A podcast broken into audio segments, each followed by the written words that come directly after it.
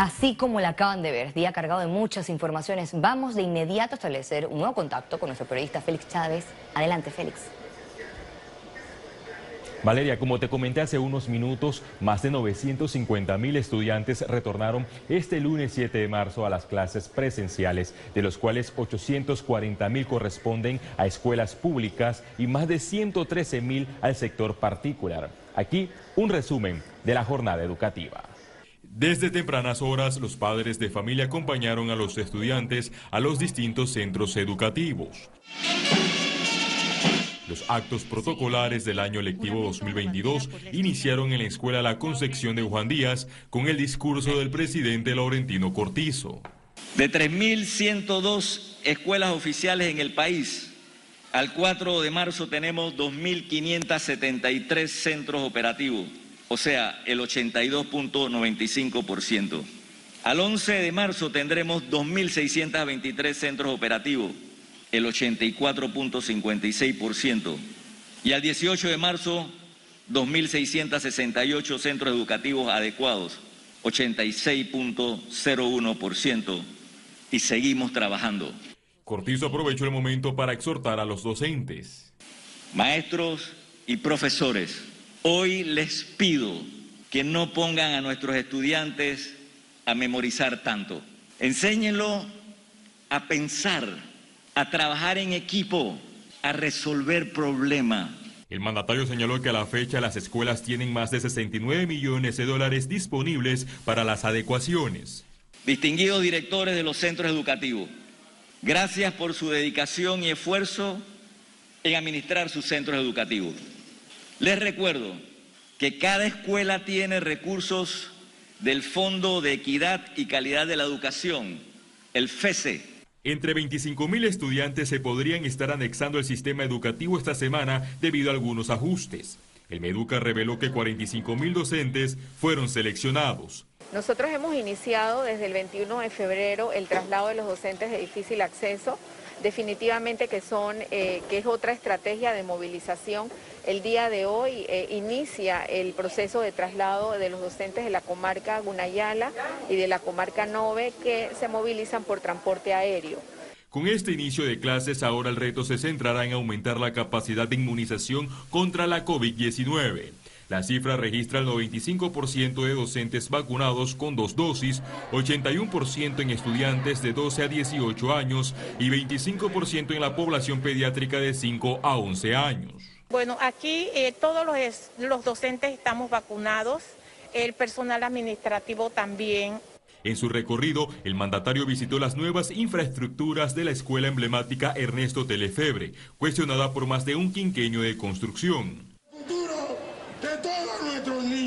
Paralelo a los actos oficiales, padres de familia, estudiantes y docentes protestaron y exigieron al gobierno que construya un nuevo plantel educativo en la Escuela República de Venezuela. La crisis económica por la pandemia impactó de manera drástica la migración de estudiantes. Por ejemplo, las escuelas públicas registraron un incremento anual de 5% en la matrícula, mientras que los colegios particulares una disminución de 15.8%. Vuelvo contigo, Valeria. Muchas gracias, Félix, por tu reporte. Y nosotros seguimos acá con más cobertura regreso a clases presenciales, porque el recorrido fue amplio y satisfactorio para los estudiantes. De eso nos va a contar nuestra periodista Ciara Morris. Adelante, Ciara. Así es, Valeria. La alegría que percibimos en los estudiantes con este retorno reafirmó el planteamiento de que ya era necesaria la presencialidad. A continuación, el reporte. El retorno a clases de forma presencial estuvo cargado de emociones. Lo principal, la desinfección de manos al ingreso al plantel, uso de mascarilla y careta. Captamos estudiantes tranquilos conversando con sus compañeros, mientras que otros estaban nerviosos por la nueva experiencia.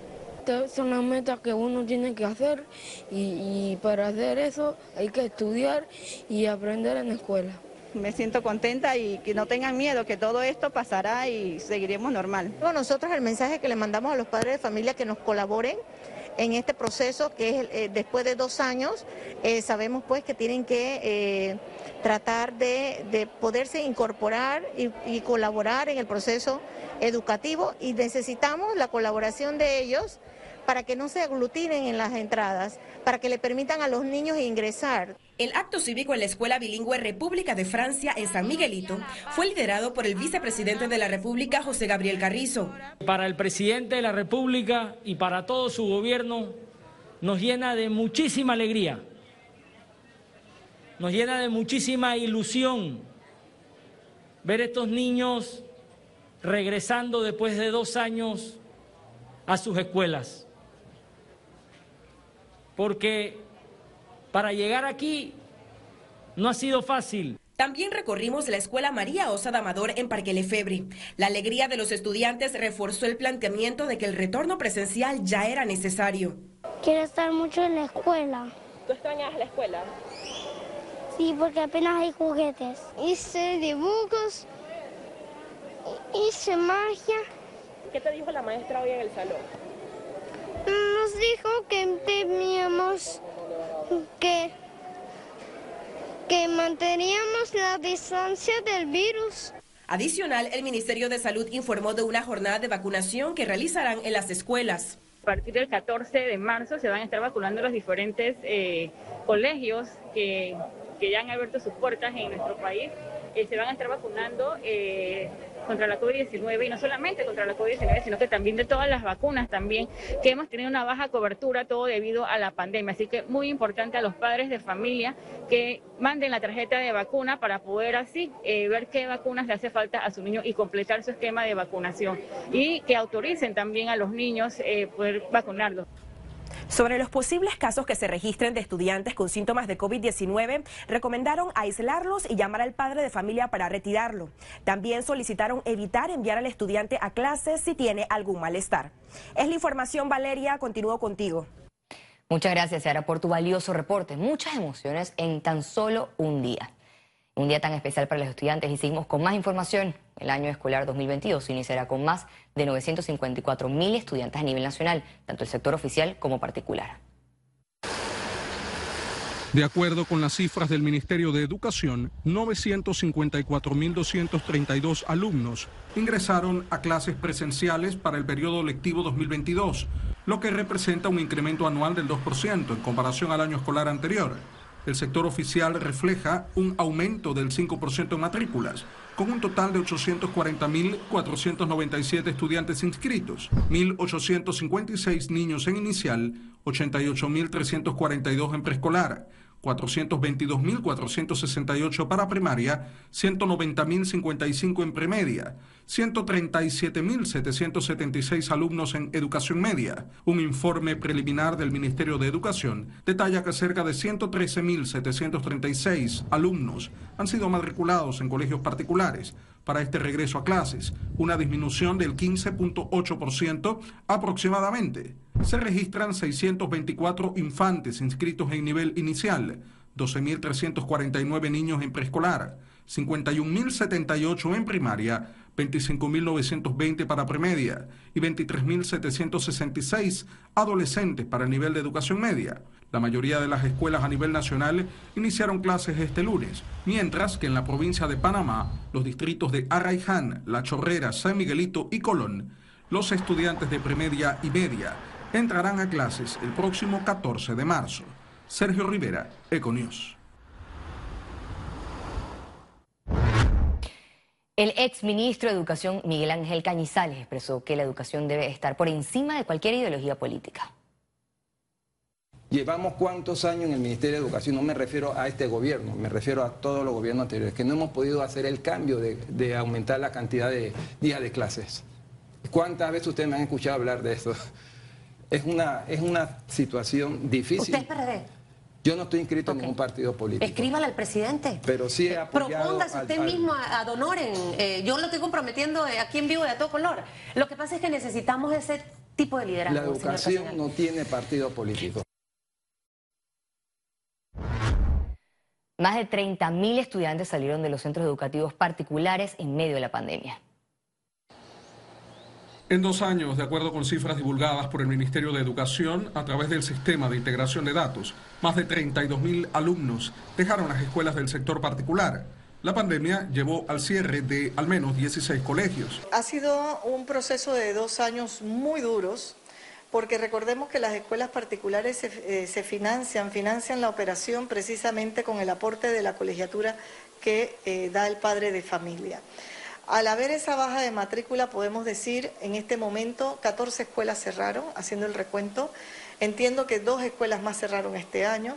La matrícula en las escuelas particulares venía a la baja, pero fue más notable en medio de la pandemia. 160.955 estuvieron inscritos en el 2019. 157.510 matriculados en el 2020, 135.049 en el 2021 y para este año se registran 113.737 matriculados de forma preliminar. Nosotros pudiéramos también pedir un poco más de precisión con esas cifras porque nosotros sí hemos sentido en el sector particular una baja demasiado fuerte en la cantidad de estudiantes.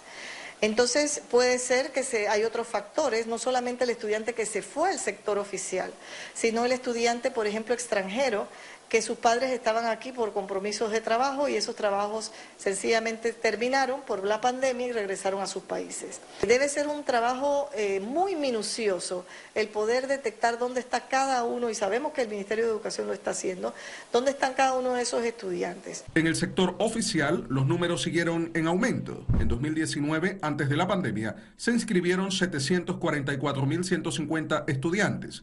En 2020, 756.127 alumnos.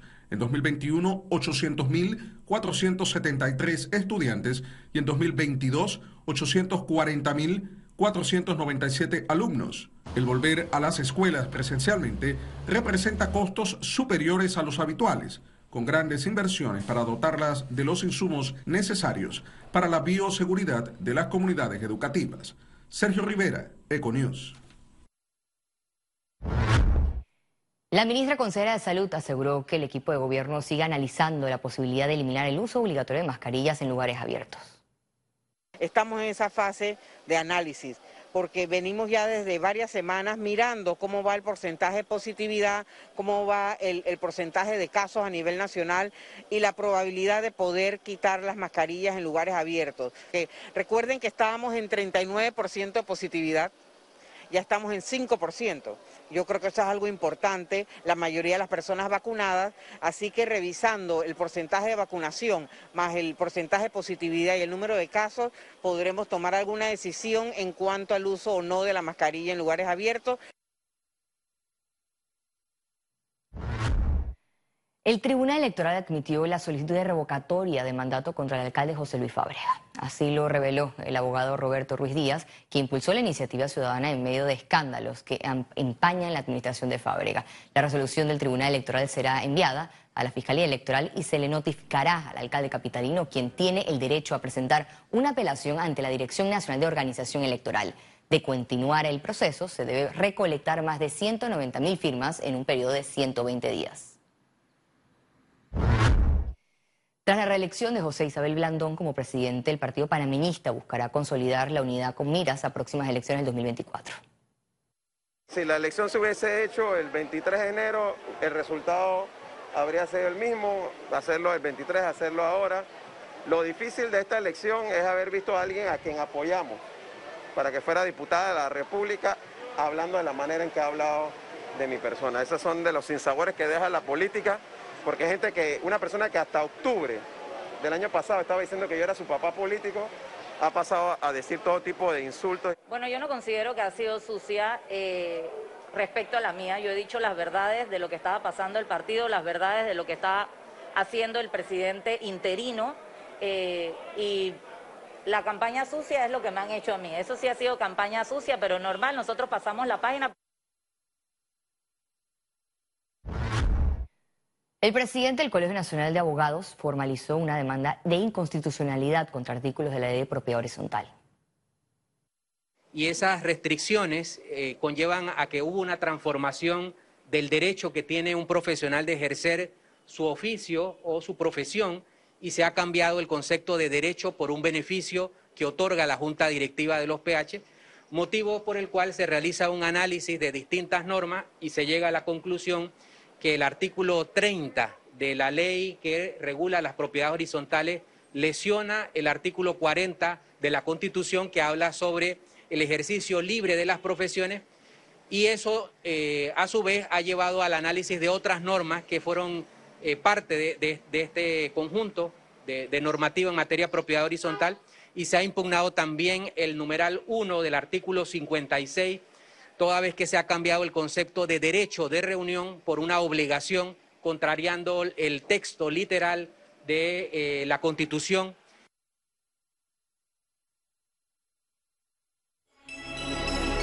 Economía.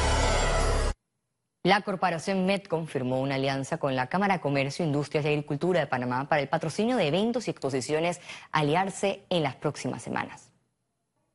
La firma estuvo a cargo del gerente general Jorge Sorsatos y por parte del gremio participaron su presidente José Ramón Icaza y el presidente de la Comisión de Exposiciones y Eventos de la Cámara de Comercio, Jorge Juan de la Guardia, para el desarrollo de Expo Comer, Expo Turismo Internacional y Expo Logística Panamá 2022 es parte de ese, apoyo que les damos al país para resaltar las cosas buenas y las cosas que podamos hacer como, como país y como empresas para seguir creciendo. Eh, así que este año, ya son 15 años nosotros apoyando a la Cámara en estas actividades en Expocomer, así que una vez más estamos aquí para dar ese apoyo. Nuevamente Medcom y nos sentimos muy agradecidos eh, dice presente y reafirma ese compromiso que tiene con la Cámara de Comercio de poder seguir apoyando a las ferias, pero también apoyando a la Cámara de Comercio y apoyando a estas ferias. La Cámara de Comercio está apoyando al país. Para las ferias estamos esperando, en el caso de Expocomer, aproximadamente entre 600 a 700 empresas que van a estar exponiendo sus productos o servicios. Si tomamos nosotros como referencia lo que ha sido las ferias en el pasado, eh, las últimas tres ferias en promedio ha registrado aproximadamente 131 millones.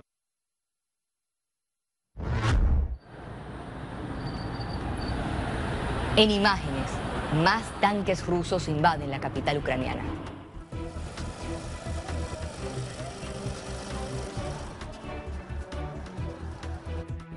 Mientras tanto, en una zona fronteriza de Polonia, refugiados intentan sobrevivir a las condiciones del entorno. Más detalles al regreso en Internacionales. Quédese con nosotros.